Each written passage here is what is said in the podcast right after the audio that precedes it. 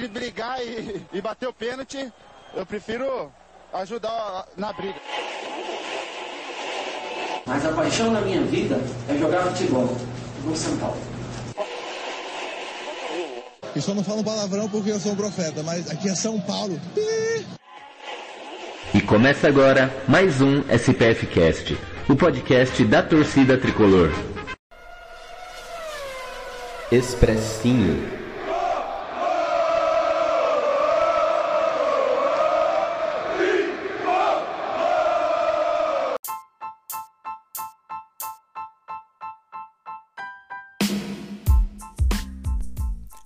Fala, torcida tricolor, Gustavo Canato na área trazendo mais uma análise, mais um expressinho maravilhoso com mais uma vitória tricolor.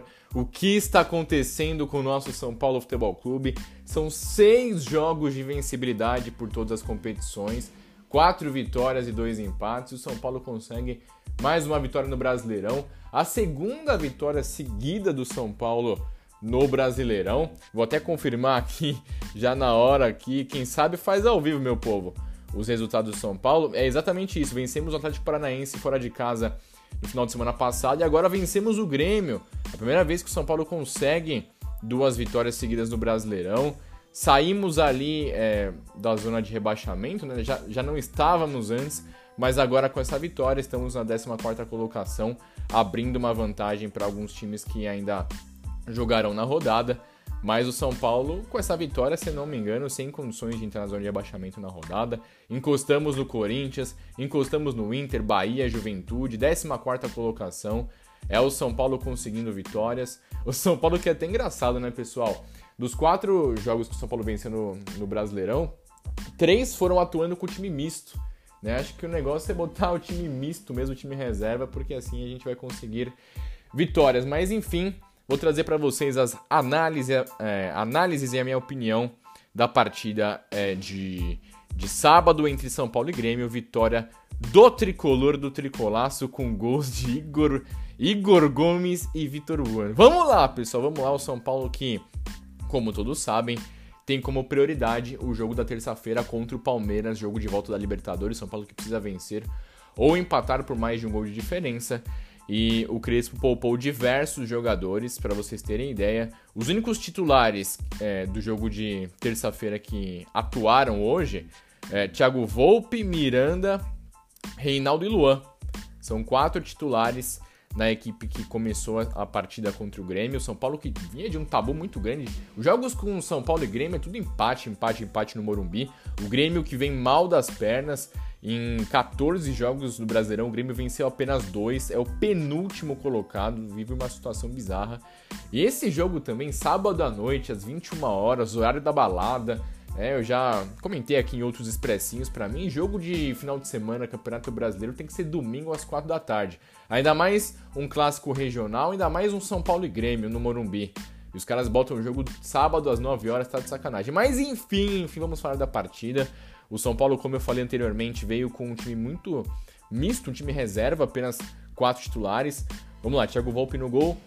O trio de, de zaga com Diego Costa, Miranda e Bruno Alves. O Diego Costa que, quando eu vi ele na escalação, eu fiquei, meu Deus do céu, é, sujeito a chuvas e trovoadas, mas fez uma belíssima partida. Eu gostaria que o Crespo tivesse entrado num 4-4-2, mas ele optou pelo 3-5-2 tradicional, colocando o Diego, que fez uma ótima partida. Igor Vinícius, Thales Costa, Luan e Reinaldo. Thales Costa recebendo uma nova oportunidade, assim como foi contra o Vasco no jogo de São Januário.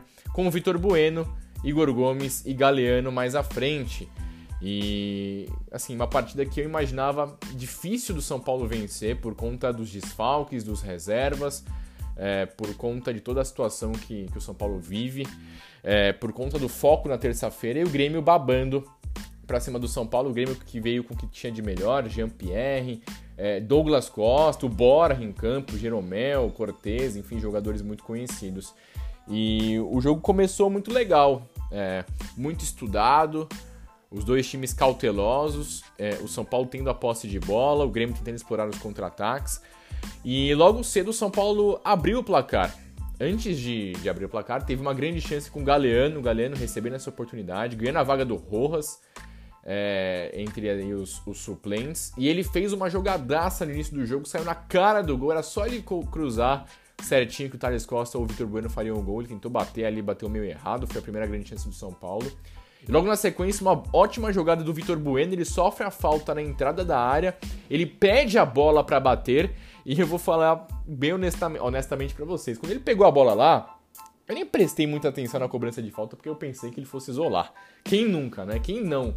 Mas ele acabou acertando uma bela finalização, teve uma ajuda aí do goleirão do Grêmio, mas foi uma finalização forte no canto esquerdo alto e o São Paulo abriu o placar com o Vitor Bueno, fazendo gol depois de muito tempo.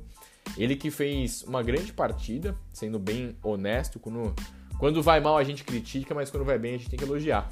E o Vitor Bueno foi o melhor jogador do São Paulo no primeiro tempo tendo oportunidades, a bola sempre cai no pé dele para finalização, ele faz o gol de falta. E, e, quando o São Paulo faz o gol, parece que vai desenrolar. Né? Apesar do Thales Costa fazer uma partida bem abaixo no primeiro tempo, o Thales tem recebido oportunidades. É muito novo, tem muita é, qualidade, mas ele oscila muito, assim como o Galeano. São jogadores jovens que estão tendo espaço, um pouco de espaço nessa temporada, mas que precisariam evoluir muito. Não sei nem se o São Paulo vai optar pela, pela compra do Galeano no fim do ano, mais de 3 milhões de reais. Mas enfim, é, foi uma, um primeiro tempo em que parecia se desenhava para o São Paulo fazer uma boa partida. O Reinaldo muito bem pelo lado esquerdo, o Igor Vinícius aparecendo pelo lado direito, o Igor Gomes se movimentando bem, o Luan na contenção, os zagueiros bem. Só que ali, é, após o gol, depois de algum, algum tempo, na, na meiuca ali do, do primeiro tempo, o Reinaldo acabou numa dividida fazendo a falta. Foi logo depois. O gol do Vitor Bueno foi aos 13 minutos e o do Wanderson foi aos 20. Uma falta perigosa, o Reinaldo tomou cartão, inclusive está suspenso para o próximo jogo do Brasileirão. E uma falta ali mais ou menos próxima à área. Douglas Costa e Wanderson na bola. O Wanderson bateu com categoria. Não foi uma bola tão forte e nem tão no canto do Volpe, nem tanto no ângulo. Foi uma bola difícil. O Volpe acabou não conseguindo defender. Só foi tomando gol de falta pelo segundo jogo consecutivo. E 1 a 1 no placar. E esse 1 a 1 acabou amarrando o jogo novamente, criando dificuldades. Não foi um jogo muito técnico na primeira etapa e acabou com essa igualdade no placar. O São Paulo podendo jogar mais, é, o Grêmio especulando muito ali pelo lado de campo com seus atacantes de lado. E o jogo acabou 1 a 1 no primeiro tempo. No segundo tempo, o São Paulo voltou com alteração. O Crespo fez, na minha visão, uma ótima alteração, que foi o Gabriel Sara na vaga do Thales Costa. O Sara que vem de boas partidas né, recentes, assistência no último final de semana para a vitória contra o Atlético Paranaense. Um jogador que é muito físico, muito técnico, joga mais pelo lado esquerdo e acabou que o Igor Gomes ficou um pouco mais pela direita, o Sara mais pela esquerda e o São Paulo um pouco mais técnico com a posse de bola. Mas quem começou melhor o, o segundo tempo foi o Grêmio. O Grêmio teve uma grande chance, inclusive, numa bela jogada do Douglas Costa pelo lado esquerdo para cima do Miranda, Grêmio na velocidade, cruzando para o meio e o Wanderson, que havia feito o primeiro gol, chegou sozinho com uma finalização a queima-roupa e o Volpe fez uma defesaça, gente. Uma defesaça do, do Thiago Volpe. Seria o 2 a 1 pro Grêmio, a situação seria muito difícil pro São Paulo. Ele fez uma defesaça, a gente tem que citar aqui. E o São Paulo seguiu é, com 1 a 1 no placar. E, mas aos poucos o São Paulo foi melhorando, criando possibilidades. É, teve grandes chances no segundo tempo. O Grêmio chegou muito pouco com perigo após essa grande chance. O São Paulo é, foi melhorando, foi criando o Reinaldo numa bela finalização para a defesa do goleiro Chapecó. É, depois o, o, Rigoni entrou na vaga na vaga do Galeno que não estava bem. E o Rigoni deu uma outra cara pro time. Esse cara joga muita bola, gente, muita bola. O, o Vitor Bueno que vinha fazendo uma grande partida, é, saindo mais da área, se movimentando mais. O Rigoni incisivo, como a gente conhece. Em uma grande jogada do Vitor Bueno, um passe fenomenal. O Rigoni sai na cara do gol, mais pro lado direito. Na perna direita dele, ele chuta cruzada, a bola beija a linha trave, raspa a trave do, do, do Grêmio. Seria o gol da virada. O São Paulo já estava merecendo. Teve essa grande oportunidade. Uma linda jogada do Vitor Bueno, que foi muito bem na partida. São Paulo melhor, Luan aparecendo muito bem, até ofensivamente. Depois o, o Crespo optou por fazer mais alterações. Ele coloca o Liseiro na vaga do Luan para dar mais qualidade no passe. E coloca o Rojas na vaga do Vitor Bueno, uma alteração que eu não faria.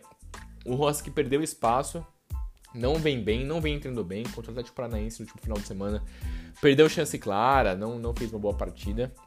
Mas o Crespo colocou o Rojas, que entrou mais pelo lado esquerdo. Enquanto isso, o São Paulo melhorar na partida. O Grêmio tendo boas estocadas, é, principalmente nos contra-ataques, usando os seus atacantes de velocidade.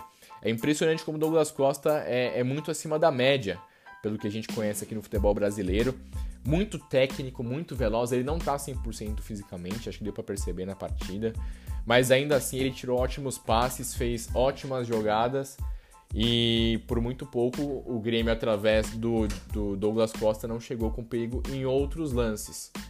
E, e, foi o grande jogador do Grêmio na partida. Disparadamente, o grande jogador do Grêmio na partida.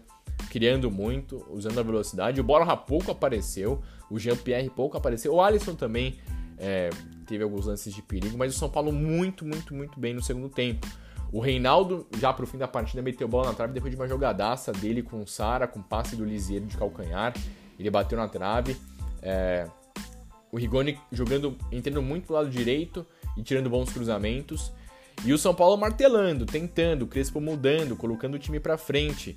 E o São Paulo acabou sendo recompensado no fim da partida após essa, essa bola na trave do Reinaldo, quando parecia que tudo tinha se encerrado no jogo. Uh, numa belíssima jogada do São Paulo, do Lisiero pro Sara, do Sara na ponta esquerda pro Rigoni, todos os três jogadores que entraram no segundo tempo, jogada de velocidade de pé em pé, um cruzamento preciso do Rigoni que, putz, o Rigoni no Morumbi é gol ou assistência praticamente sempre, e o Igor Gomes chegando no segundo pau para fazer um gol, um gol importantíssimo para o São Paulo, importantíssimo para a retomada no Campeonato Brasileiro, importantíssimo para o Igor Gomes que vem recebendo sondagens, inclusive nesse final de semana, informação de que o, o Tottenham teria oferecido uma proposta. O Wagner Ribeiro, que é empresário dele, está tentando tirar ele do São Paulo há muito tempo. Inclusive, acho que ele está numa idade madura para deixar o São Paulo, depois de conquista de Paulistão, depois de muito tempo atuando no tricolor, vivendo momentos de altos e baixos. Eu acho o Igor um jogador de muita técnica é, jogadas é, individuais dele no mano a mano, jogadas curtas, ele é muito técnico, mas a gente sempre cobra o algo a mais dele, a finalização de fora da área, pisar mais na área, buscar um drible, algo que, por exemplo, o Gabriel Sara faz muito e ele deixa de fazer. E ele acaba sendo coroado com esse gol, apenas o segundo gol dele na temporada.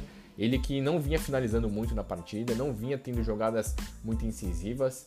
Mas ele conseguiu fazer esse gol que ajudou muito o São Paulo, gol na Bacia das Almas, no último lance do jogo. São Paulo conquistando essa vitória, eu acho que para todo mundo foi, foi bem, foi bom. Pro Igor, pro São Paulo, pros atletas, pra sequência na temporada, como eu falei antes. São seis jogos de vencibilidade com quatro vitórias e, e dois empates. O São Paulo bem no momento espetacular que a gente vai enfrentar o Palmeiras na terça para buscar essa classificação. Eu acho que o São Paulo pode, até porque a fase do Palmeiras é ruim, a fase do nosso rival é muito ruim. O São Paulo, o Palmeiras na rodada perdeu para o Atlético Mineiro por 2 a 0. É, o Atlético abriu 5 pontos de diferença na liderança para o Palmeiras. O Palmeiras que não vence a quatro partidas, empatou dois empates com o São Paulo, derrota para o Fortaleza e para o Atlético Mineiro. Então o São Paulo enfrenta o Palmeiras no momento decisivo. O São Paulo bem, o Palmeiras não tão bem. Seis vitórias, aliás, quatro vitórias, dois empates nos últimos seis jogos. São Paulo que tem uma sequência que para o Brasileirão é muito importante. E acho que o time é, misto do São Paulo pode tirar muitos, muito proveito disso, porque o São Paulo pelo Brasileirão enfrenta o Sport no próximo final de semana, fora de casa. Depois tem o Juventude fora de casa no outro final de semana. E depois, no outro final de semana, tem o América Mineiro no Morumbi. São três jogos que eu acho que o São Paulo com time misto até porque nesse meio termo você tem o jogo contra o Palmeiras e o jogo contra o Fortaleza na Copa do Brasil, pode conquistar pelo menos lá duas vitórias e um empate e sair dessa zona da confusão e já abrir uma vantagem interessante na parte de cima da tabela. Confio nisso. É, falando um pouco da, da, arbitragem, que é sempre importante a gente falar, o Bruno Arleu, o árbitro, não teve uma boa partida, picotando muito o jogo, invertendo umas jogadas, sabe? A sorte foi que ele não precisou não teve nenhum lance absurdo que precisou ver no VAR, muito pelo contrário. E, e, é basicamente isso, pessoal. Ótima vitória do São Paulo, jogo em que o São Paulo conquista a sua quarta vitória no Brasileirão, a terceira com o time misto, mostrando que por mais que os jogadores lesionados façam muita falta, o São Paulo tem é, um, um, elenco legal, com bons jogadores jovens que tem demonstrado que podem ajudar muito o São Paulo no restante da temporada. Foi isso, pessoal. Espero que vocês tenham gostado da análise, do expressinho. Eu sou o Gustavo Canato, você pode me, me achar nas redes sociais como Gustavo Underline Canato, sempre falando do nosso tricolaço. E é isso, tamo junto, valeu, tchau, tchau.